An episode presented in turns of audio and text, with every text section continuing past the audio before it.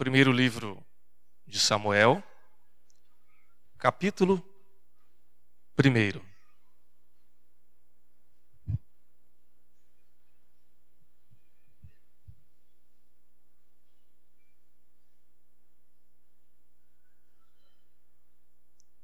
Eu vou ler o texto na nova versão internacional. Você pode acompanhar a leitura, que diz assim: Havia certo homem de Ramataim, Zufita, dos montes de Efraim, chamado Eucana, filho de Jeroão, neto de Eliú e bisneto de Tou, filho do Efraimita Zuf. Ele tinha duas mulheres, uma se chamava Ana e a outra Penina. Penina tinha filhos, Ana, porém, não tinha. Todos os anos esse homem subia de sua cidade a Siló para adorar e sacrificar ao Senhor dos Exércitos. Lá, Rofini e Finéias, os dois filhos de Eli, eram sacerdotes do Senhor. No dia que Eucana oferecia sacrifícios, dava porções à sua mulher Penina e a todos os filhos dela. Mas a Ana dava uma porção dupla, porque a amava, mesmo que o Senhor a houvesse deixado estéril. E porque o Senhor a tinha deixado estéril, sua rival a provocava continuamente a fim de irritá-la. Isso acontecia ano após ano. Sempre que Ana subia à casa do Senhor, sua rival a provocava e ela chorava e não comia. Eucana, seu marido, lhe perguntava: Ana, por que você está chorando? Por que não come? Por que está triste? Será que eu não sou melhor para você do que dez filhos? Certa vez, quando terminou de comer e beber em Siló, estando o sacerdote Eli sentado numa cadeira, junto à entrada do santuário do Senhor, Ana se levantou. E com a alma amargurada chorou muito e orou ao Senhor. E fez um voto dizendo: Ó Senhor dos exércitos, se tu deres atenção à humilhação da tua serva, te lembrares de mim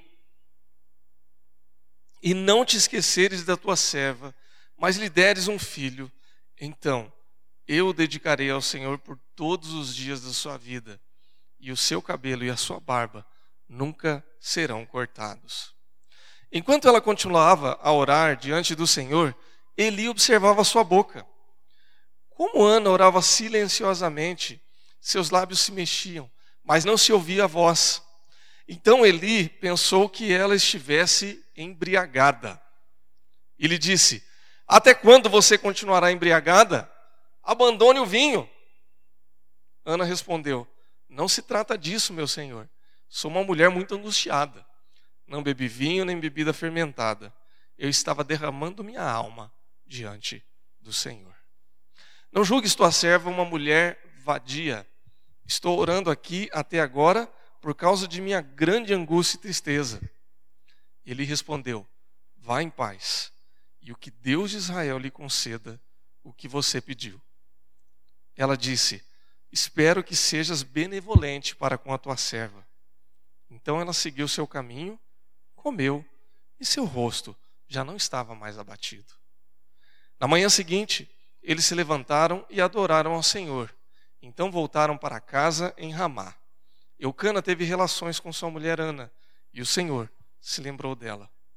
Assim, Ana engravidou e, no devido tempo, deu à luz um filho e deu-lhe o nome de Samuel, dizendo: Eu pedi ao Senhor.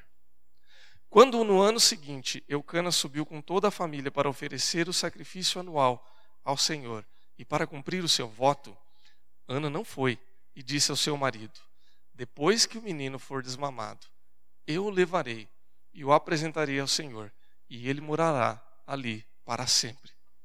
Disse Eucana, seu marido: Faça o que lhe parecer melhor fique aqui até desmamá-lo, que o Senhor apenas confirme a palavra dele. Então ela ficou em casa e amamentou seu filho até que o desmamou. Depois de desmamá-lo, levou o menino, ainda pequeno, à casa do Senhor em Siló, com um novilho de três anos de idade, uma roupa de farinha e uma vasilha de couro cheia de vinho. Eles sacrificaram o novilho e levaram o menino a Eli. E ela lhe disse: Meu senhor, juro por tua vida, que eu sou a mulher que esteve aqui ao teu lado, orando ao Senhor. Era este menino que eu pedia, e o Senhor concedeu-me o pedido. Por isso agora eu dedico ao Senhor. Por toda a sua vida será dedicado ao Senhor. E ali adorou o Senhor. Vamos orar.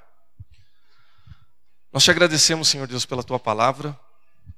Cremos que ela é poderosa, rica, ela é revelação do Senhor para as nossas vidas. E por isso nós pedimos em nome de Jesus que o Senhor agora venha falar aos nossos corações, a transformar a nossa realidade e a nos abençoar por meio dela. Oramos assim, te agradecemos em nome de Jesus. Amém. Irmãos, nós começamos no mês de maio o tema sobre família e o título desse tema é Acontece nas Melhores Famílias. E o objetivo dessa temática, dessa reflexão, é que nós reconheçamos que as lutas, que as alegrias, que as tristezas, que os desafios que nós temos como família são, em certa medida, comuns a cada um de nós, a cada um daqueles que compõem uma família. Então, a minha família não é igual à sua, a, a sua família não é igual à família do seu vizinho, mas, de uma maneira geral, nós temos desafios em comuns.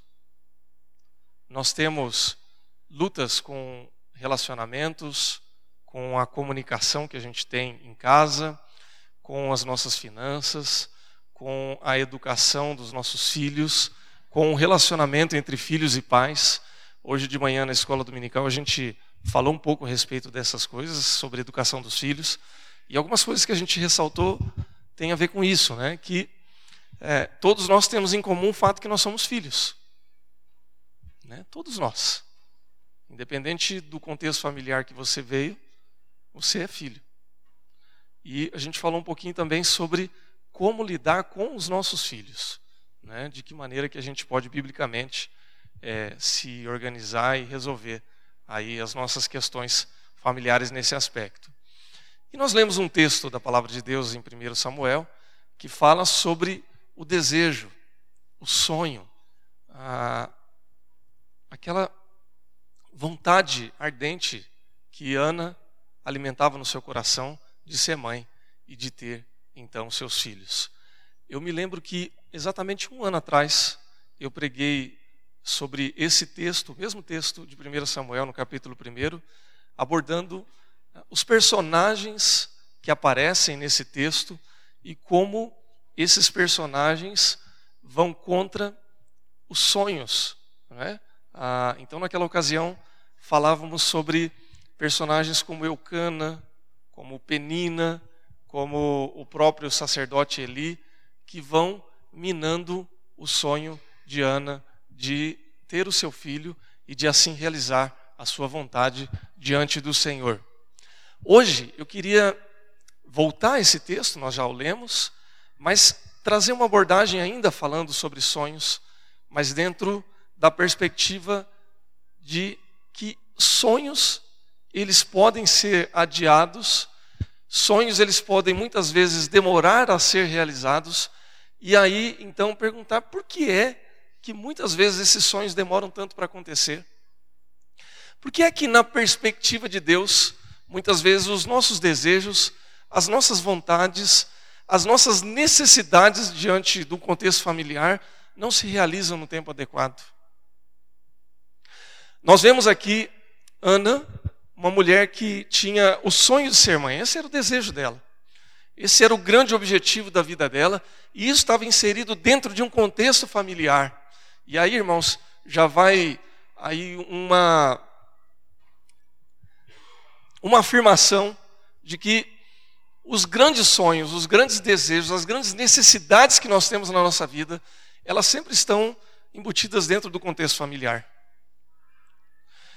Não adianta nada eu alimentar um grande sonho, um grande objetivo, ter uma grande meta para a minha vida, se esse objetivo, essa meta não está inserida dentro de um contexto familiar, onde a minha família vai ser abençoada e vai ser beneficiada. Se eu sonho apenas para mim mesmo, esse sonho ele é vão, ele é vazio. Ele contempla apenas a minha necessidade e ele não alcança, não aborda a alegria e a bênção da minha família. Como é que eu posso ser feliz se a minha família não é feliz? Como é que a minha necessidade, a minha vontade, o meu desejo, ele pode ser mais importante do que a minha família, a minha casa e a realização dessas coisas juntamente com o contexto familiar. Então, a gente vê Ana sonhando, é um sonho dela, evidentemente, mas ah, há que se compreender que naquele tempo a mulher ela era valorizada no ambiente familiar por conta daquilo que ela poderia oferecer para o seu esposo. E o que ela poderia oferecer de melhor era um filho. Embora Eucana, o seu esposo, seu marido, não cobrasse isso dela, a gente vê no texto que ele mesmo diz assim: Eu não sou melhor do que dez filhos para você, eu não faço tudo para você, eu não dou presente dobrado para você, eu não dou atenção dobrada para você, mas era o desejo de Ana. E ela se sentia incompleta por conta dessas coisas. Irmãos, cada um de nós temos a nossa necessidade, os nossos sonhos, os nossos desejos, e muitas e muitas vezes a gente se pega diante de Deus questionando também, perguntando: Deus, por que é que isso não acontece comigo? Por que é que o meu sonho, por que é que a minha necessidade, por que é que o meu desejo não se realiza? Há um texto da palavra de Deus que diz assim: agrada-te do Senhor e Ele satisfará os desejos do teu coração. E muitas vezes a gente chega para Deus e diz: Senhor, mas eu me agrado do Senhor. Eu sou como Ana. Eu oro, eu dedico sacrifícios. Né? o contexto do Antigo Testamento era esse dos sacrifícios, mas a gente, no contexto da graça do Novo Testamento, a gente diz: eu vou na igreja, eu sirvo ao Senhor, eu sou fiel, eu sou honesto, e eu oro, e eu leio a Bíblia. Mas esse sonho que eu tenho colocado nas tuas mãos está demorando para acontecer. E eu não sei o que acontece. Por que comigo não? Porque o outro pode e eu não posso. Porque ele tem e eu não tenho. A gente até se arrisca a fazer comparações que nunca são saudáveis, porque cada caso é um caso. Né? E passamos até a questionar por que é que isso não acontece comigo. Porque o meu sonho, ele continua sendo adiado. Será que Deus deixou de ouvir a minha voz? Será que Deus não está preocupado com as coisas que eu tenho colocado na presença dEle? Ou será que isso não é para mim mesmo e eu estou errando naquilo que eu estou sonhando? Diante dessas perguntas, irmãos e irmãs, diante dessa reflexão toda, eu queria trazer alguns aspectos da palavra de Deus, ou pelo menos três aspectos que nos ajudam a entender por que, que muitas vezes os nossos sonhos, os nossos desejos, as nossas vontades e as nossas necessidades, especialmente no contexto familiar, elas muitas vezes, muitas vezes demoram para acontecer e demoram para se realizar. E aí então, Deus olha para nós e diz assim: tem um pouquinho de paciência, porque algumas coisas precisam acontecer para que depois tudo isso venha a se realizar verdadeiramente na sua vida, na sua casa e na sua família. O primeiro aspecto é que, mais importante do que as bênçãos de Deus na minha e na sua vida, é o Deus das bênçãos. Mais importante do que a bênção que Deus vai dar para mim e para você, é o fato de que a gente precisa considerar o Deus que vai abençoar a gente. O Deus das bênçãos é mais importante do que as bênçãos. É interessante porque Ana estava buscando uma bênção para sua vida e não havia bênção maior para ela do que um filho.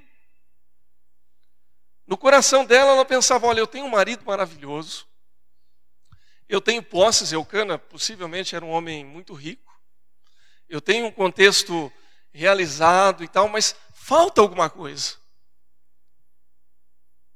Tem um tijolinho aqui na, na construção da felicidade da minha vida que não está completo ainda. E para ela, era o fato dela poder ser mãe, nesse contexto. E ela buscava Deus incessantemente a respeito dessas coisas. E aí, irmãos, nós não podemos desconsiderar o fato de que Ana era sim uma mulher crente, de que ela era uma mulher de fé, de que ela estava buscando no lugar correto, de que ela estava realmente é, buscando em Deus. E assim como Ana, muitos de nós também somos assim. Somos crentes, temos fé, buscamos em Deus, não deixamos de orar. Só que muitas e muitas vezes, o nosso sonho, o nosso desejo, a nossa vontade, ela se torna tão grande que ela passa a obstruir, passa a tampar, passa a cobrir a presença de Deus ou a importância de Deus na nossa vida. E há uma linha muito tênue, irmãos, que separa as nossas necessidades, os nossos desejos, os nossos sonhos, as nossas vontades, do fato de que Deus é o centro da nossa vida. Nós cantamos isso agora há pouco. Né? És o Senhor da minha vida, vivo para te exaltar.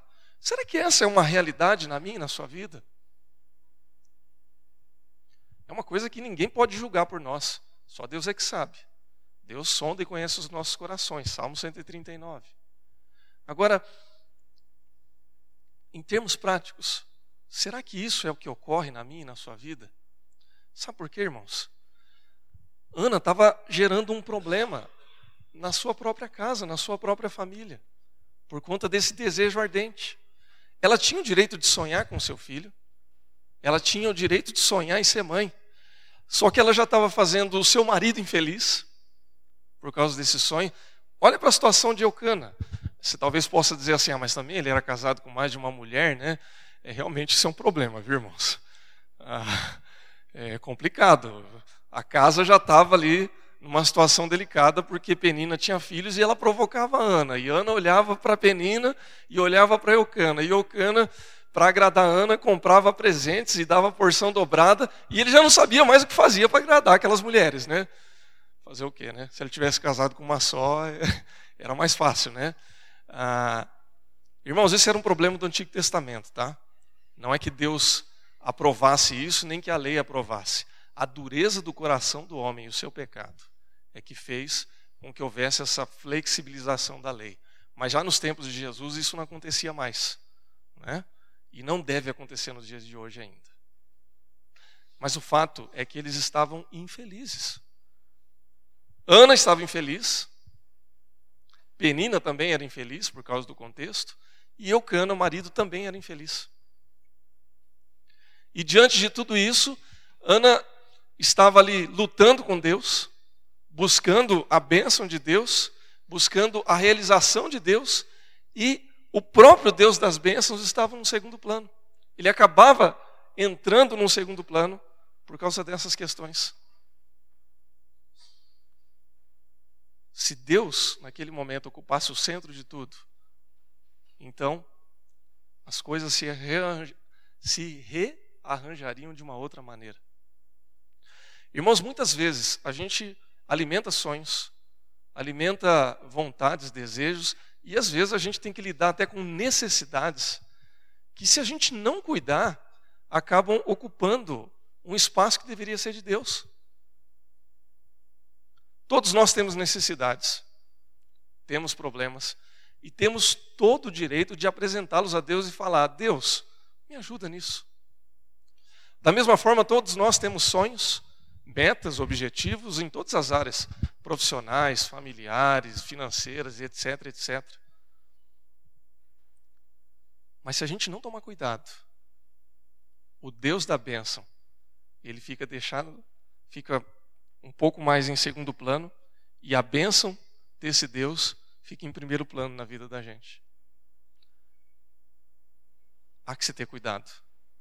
Muitas vezes a gente abandona e quando eu digo abandono, talvez seja uma palavra muito forte, mas é no sentido de deixar num segundo plano. Não é que não dê, não é que não faça parte da vida da gente, mas fica um pouco ali é, meio de lado. A gente começa a investir mais tempo no nosso sonho. E aí, para eu investir no meu sonho, vale tudo. Vale investir meu tempo, vale investir meus recursos, vale investir meu foco, minha energia. E Deus, onde é que fica? E quando eu cometo esse erro, ou esse equívoco, eu começo a embaralhar tudo. E aí isso vai refletir na minha vida, vai refletir na minha família, vai refletir no meu casamento, vai refletir uma série de outras coisas. Então, no primeiro momento, o sonho de Ana, ele se torna um pouco mais é, vagaroso, um pouco mais lento, porque, de fato, ela precisava é, entender um pouco daquilo que Deus queria fazer na vida dela. Um pouco daquilo que Deus queria realizar na vida dela naquele momento. E pode ser que o meu sonho, que a minha necessidade, que o meu desejo, que as minhas vontades elas estejam sendo adiadas para que eu entenda que Deus é o centro da minha vida. Que Deus é maior que tudo. Que se eu tiver a minha necessidade atendida, glória a Deus por isso. E que se a minha necessidade não for atendida, glória a Deus por isso também. Como o apóstolo Paulo diz lá em Romanos: quer vivamos, quer morramos, somos do Senhor. E aí, atendendo ainda, levando ainda o exemplo de Paulo, Deus chega para ele e diz: Olha, a minha graça te basta. Você não precisa de mais nada que não seja a minha graça. E assim, os nossos sonhos muitas vezes são adiados via de regra, para que eles nos levem à presença de Deus. É interessante porque Ana, quando ela está desesperada, quando ela já não sabe mais o que fazer, ela vai lá na casa do Senhor, ela busca o Senhor, ela ora ao Senhor, ela se entrega, ela se derrama na presença do Senhor, de tal maneira que ela é confundida até como alguém que está embriagada, porque ela está em espírito ali, orando a Deus. Ela está em tal sintonia ali com Deus que já não importa mais, né? Eu estou na casa do Senhor, até que chega um ponto em que Eli chega para ela e diz assim: então vai, e que Deus conceda aquilo que você está buscando. E diz o texto que ela sai de lá com seu coração em paz, tranquila. Ela volta para casa, ela come, ela se arruma, ela se ajeita, né? Dá para você imaginar, ali dá para você colocar um quadro ali da situação de Ana. Como é que ela está? Já não come, já não se arruma, já não, não se cuida mais, já não tem relações com seu marido. Né? Imagina o contexto em que ela está. E aí então, quando ela ouve uma palavra de Deus, então ela volta para casa e fala. Ela não sai grávida dali do templo. Ela não sabe se ela vai ficar é, ou se ela vai demorar ainda alguns anos para ter é, o seu sonho realizado, mas ela sai com o seu coração em paz. E aí as coisas acontecem. Dá para entender isso, irmãos? Deus quer que eu e você tenhamos o nosso coração em paz. Deus não quer que eu e você fiquemos atribulados, apavorados, perdidos por causa dessas coisas. Deus sabe do que você precisa. Deus sabe qual é o seu sonho. Deus sabe aquilo que você alimenta mais profundo do seu coração. Mas Ele não quer que você perca noites de sono. Ele não quer que você saia daí apavorado, atormentado, doente.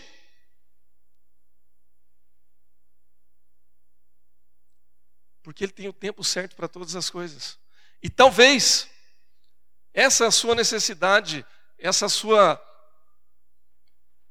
esse seu objetivo, esse seu sonho, essa sua vontade não esteja ainda sendo realizada porque isso talvez seja um caminho para que você se fortaleça mais ainda com Deus, para que eu e você estejamos mais próximos ainda de Deus e possamos entregar verdadeiramente a nossa vida ao Senhor e dizer: Olha, Senhor, a minha vontade é essa, e isso eu quero de verdade, e eu vou continuar sonhando, alimentando esse desejo, mas eu estou em paz com o Senhor. E no tempo do Senhor isso vai se realizar. E eu vou descansar no Senhor. Amém, irmãos? Em segundo lugar, a gente aprende, por meio desse exemplo, de que a realização dos nossos sonhos ela deve ser feita para a glória do Senhor. Que tudo aquilo que Deus vai dar para a gente, todas as necessidades que vão ser supridas, todas as vontades que vão ser realizadas, elas devem ter como objetivo a própria glória de Deus. É interessante porque Ana, quando chega na presença de Deus, quando ela passa por todo esse processo, e depois, quando ela finalmente fica grávida, Deus realiza esse sonho, esse objetivo, essa vontade de Ana. Esse filho, ele não se torna um ídolo na vida dela. Poderia. Poderia ter se tornado. Ela demorou tanto tempo para ser mãe. Essa era uma vontade tão grande. Isso era tão significativo para Ana que depois que ela teve seu filho, ela poderia ter colocado esse menino no altar. Poderia ter colocado ele como o objeto de luxo da sua casa, da sua família, do seu lar. Ela poderia ter falado: não, esse aqui é o filho da minha vaidade. Esse aqui é o grande prêmio que eu recebi de Deus na minha vida. E poderia ter trazido ele para perto. Nós falamos hoje na escola dominical um pouco sobre superproteção, né? Como às vezes é perigoso a gente querer cercar e superproteger os nossos filhos, e às vezes a gente faz isso por amor, né? Porque a gente não quer que os nossos filhos sofram, mas muitas vezes a gente faz isso por egoísmo também, né? Porque a gente quer que tudo aquilo que a gente não realizou, tudo aquilo que a gente não viveu, possa ser transferido para o nosso filho para nossa filha, para os nossos filhos. Né? A gente quer se realizar nos nossos filhos. E Ana poderia ter feito isso e poderia ter colocado Samuel como um ídolo na sua vida, mas ela não fez isso. Após tanto tempo, ela entendeu que aquele filho, aquela bênção que Deus tinha dado para ela, era para que o nome do próprio Senhor fosse glorificado. E aí, irmãos, a gente precisa entender que tudo que a gente tem, tudo que a gente, que a gente realiza, tudo aquilo que a gente é, procede do Senhor. Você só é o que você é em todas as suas bênçãos e virtudes porque Deus te ama e porque Deus realizou isso na sua vida. Você não é o profissional A ou a, o fulano B ou a pessoa C porque você é extremamente competente, porque você merece tudo isso. Isso faz parte do bojo. Mas isso só aconteceu porque Deus te ama e permitiu que isso acontecesse na sua vida e na minha vida. Porque o amor de Deus foi derramado e a graça de Deus foi derramada na minha e na sua vida para que a gente pudesse viver e ser o que a gente é hoje. Então, todo sonho que eu alimento no meu coração, ah, na verdade, ele veio do próprio Deus. E se não veio de Deus, não é um sonho verdadeiro e real para a minha vida, não me serve. Não vai ser bom para mim. Então, às vezes, o demorar de Deus serve para isso. Ou para que eu possa ser dissuadido daquilo que não me serve, ou para que eu possa reconhecer que a realização desse sonho, ou a realização dessa necessidade que eu tenho na minha vida, ela serve para que Deus seja glorificado no final das contas. Quando Ana tem o seu filho, e aí Eucana sobe para dedicar ofertas ao Senhor no, naquele ano, ela diz assim: Olha, eu vou ficar mais um pouco, eu vou desmamar o meu filho, eu vou é, dar os primeiros passos com ele, porque depois eu quero levar ele para apresentar no templo e dizer assim: Olha, no tempo devido, esse menino vai ser dedicado ao Senhor porque ele é do Senhor. E a vontade do Senhor vai ser feita na vida dele. Sem apego, sem vaidade, sem nenhum tipo de idolatria. Porque ela percebe e sabe que aquilo que Deus deu para ela é para a glória do Senhor. Qual é o seu sonho, meu irmão? Qual é a sua necessidade? Qual é a alegria que você quer realizar na sua vida? Ou qual é o grande problema, a grande tribulação que você tem experimentado hoje. Seja qual for, a realização de Deus na sua vida, em todos esses aspectos, deve ser levado para que o nome do Senhor seja glorificado. E talvez a demora que eu e você estejamos experimentando seja justamente para isso para que o nome de Deus seja glorificado. Talvez o sonho que eu esteja alimentando ele ainda demore mais um pouco para que quando aconteça seja tão bom, tão grande, tão maravilhoso, que Deus vai ser glorificado nisso. Talvez a necessidade que eu tenha, a tribulação que eu esteja passando hoje, seja tão complicada, tão delicada, mas que no dia em que eu conseguir vencer essa tribulação, no dia em que você conseguir superar tudo isso, vai ser tão maravilhoso que você não vai deixar de glorificar a Deus de maneira alguma e o nome do Senhor vai ser proclamado por meio da sua vida, por meio da minha vida, porque Ele vai realizar o querer dele na minha e na sua vida em nome de Jesus. Você crê nisso, meu irmão? Louvado seja Deus. Em último lugar, irmãos, a gente aprende com esse texto que às vezes essas coisas demoram a acontecer porque os sonhos de Deus são maiores do que os nossos. Veja que o sonho de Ana era simplesmente ter um filho. Um sonho legítimo e não, muito menos um sonho pequeno. Né? Nós lemos hoje de manhã ainda que os filhos são herança do Senhor. Que é sonho mais maravilhoso do que esse? É bênção de Deus.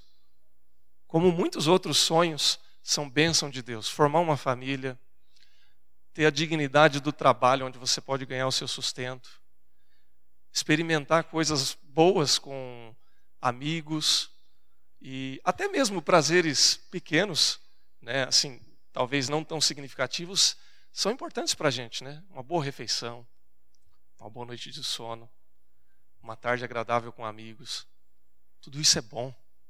Como uma viagem é muito boa, como você poder trocar, um, trocar de carro ou comprar um carro pela primeira vez é muito bom, como você poder comprar uma roupa bacana e se sentir bem é muito legal. Há tantas coisas boas que Deus nos dá. Você se apaixonar pela primeira vez, você casar, você ser correspondido nas suas vontades ou nas suas expectativas. Irmãos, há muita coisa boa que Deus dá para a gente. Agora, o que a gente precisa entender é que muitas vezes a gente alimenta um sonho e Deus está alimentando um sonho maior para a gente e a gente não consegue vislumbrar. Ana chega para Deus e diz para mim: Deus, me dá um filho. Deus, me dá alguém que eu possa chamar de meu filho. E essa era a vontade dela para ele ou melhor, a vontade de Ana para si própria, que ela pudesse ter um filho. E aí Deus dá para ela um filho, mas ele diz assim: Eu estou te dando um filho, mas você nem sabe o que, que eu vou fazer com esse filho. E aí, quando ela começa a entender, ela diz: Bom, então eu vou dedicar ao Senhor.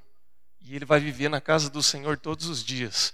Isso de fato acontece quando Samuel chega numa certa idade, ele vai é, viver ali no templo, onde ele vai aprender sobre todos os aspectos da lei com Eli. E ele vai se tornar então sacerdote e depois chamado por Deus vai ser profeta também. Só que o que Deus preparou para Samuel era muito maior ainda. Porque no Antigo Testamento você não vai encontrar nenhum sacerdote maior e nenhum profeta maior do que Samuel. Ele se torna um grande juiz, ele se torna um grande sacerdote, ele se torna um grande profeta, ele se torna um grande homem de Deus. E ele vai ser responsável por ungir nada mais do que os primeiros reis de Israel. Ele vai ungir Saul. E depois, quando Saul enlouquece, ele vai lá e vai ungir o rei Davi, que se torna o maior, maior rei da história de Israel. Será que era pouca coisa, irmãos? Olha quem que Deus estava preparando para Ana. Olha a honra que Deus estava preparando para aquela mulher que ficou anos e anos chorando porque não podia ter filho. E de repente Deus faz isso com ela. E detalhe: depois que ela oferece Samuel, ela tem outros filhos. Uma mulher que não podia ter filho, acaba tendo não um, mas vários filhos. Meu irmão, minha irmã, não subestime a criatividade de Deus. Não coloque Deus dentro de uma caixa e diga para ele: Deus, você só consegue agir assim. Não ache que Deus está limitado apenas ao tamanho do seu sonho, porque o poder, a grandeza de Deus é muito maior do que a nossa imaginação. Às vezes você está sonhando com algo e Deus está dizendo: meu filho, eu quero dar muito mais que isso. Vai demorar um pouquinho, mas tenha paciência, Porque na hora que acontecer, vai ser maior. Você está imaginando algo e é muito pequeno isso que eu quero, que você está pedindo. Eu quero dar mais. Ah, mas é que eu queria isso. Não, mas isso não te serve. Tem coisa melhor. Tem coisa maior. Deus, mas eu não estou entendendo. Não precisa entender agora. Deixe que eu entenda. E eu vou fazer isso. Se você duvida, pensa um pouquinho na sua vida, não preciso dar exemplos externos. Você pode pensar na sua própria vida. Quantos de nós pensamos a respeito de algo para o nosso trabalho e era muito maior do que a gente pensava? Quantos de nós pensamos a respeito da nossa faculdade, para quem foi à faculdade? Quando a gente começa na faculdade, a gente tem um pensamento assim, né? Quando a gente termina, o pensamento já está lá longe, né? Quantos de nós pensamos algo a respeito do casamento e as experiências da vida foram muito maiores e até melhores do que a gente imaginava? As lutas também foram grandes, com certeza, né? Mas cada luta que a gente vence, a gente começa a pensar: eu não acredito que eu consegui passar por isso. Eu não acredito que eu consegui vencer. Irmãos, quando eu penso na minha vida, eu fico imaginando: nossa, como é possível que eu consegui passar por isso? Só Deus mesmo. Como é que a gente conseguiu vencer essas coisas? É porque Deus estava ali. Irmãos, Deus é maior do que os nossos problemas. Você crê nisso? Então você pode dizer amém. Louvado seja Deus. E os sonhos de Deus são maiores do que o meu e do que o seu sonho. Você crê nisso, meu irmão? Pode dar glória a Deus por isso também, porque é verdade. Então, quando, para finalizar, quando você estiver orando e buscando a Deus e pedindo a Ele pelas suas necessidades, que eu creio, você tem e eu também tenho. E quando você estiver sonhando, pedindo coisas para Deus que você gostaria de ter, e você tem os seus sonhos e eu também tenho os meus, Lembre-se que algumas dessas coisas vão acontecer já. Já estão acontecendo. Outras dessas coisas vão demorar um pouco, ou quem sabe até bastante, para acontecer. Mas elas vão se realizar. E quando elas acontecerem, elas vão ser muito maiores do que aquilo que você planejou. Porque os sonhos de Deus para nós são maiores do que os nossos. Amém? Que Deus assim abençoe a sua casa, a sua família, o seu lar. Que você se lembre que Deus não está alheio às suas necessidades, às necessidades da sua família. Ele está do seu lado, porque Ele te ama, porque Ele está próximo de você. O Senhor Jesus, Ele morreu pela minha e pela sua vida. E Ele não deixou de considerar todas essas coisas. O maior sonho de Deus para mim e para você foi a salvação. E esse sonho foi realizado por meio de Jesus Cristo. Se ele pôde fazer isso por meio de Jesus Cristo, ele pode fazer qualquer coisa por mim e por você. Amém? Que Deus te abençoe. Que você sonhe bastante. Que você não desanime. Que você persevere. Que você caminhe com Deus. E no tempo dele, tudo há de se realizar. Para a glória, para a honra do nome do Senhor Jesus. Feche seus olhos e vamos orar.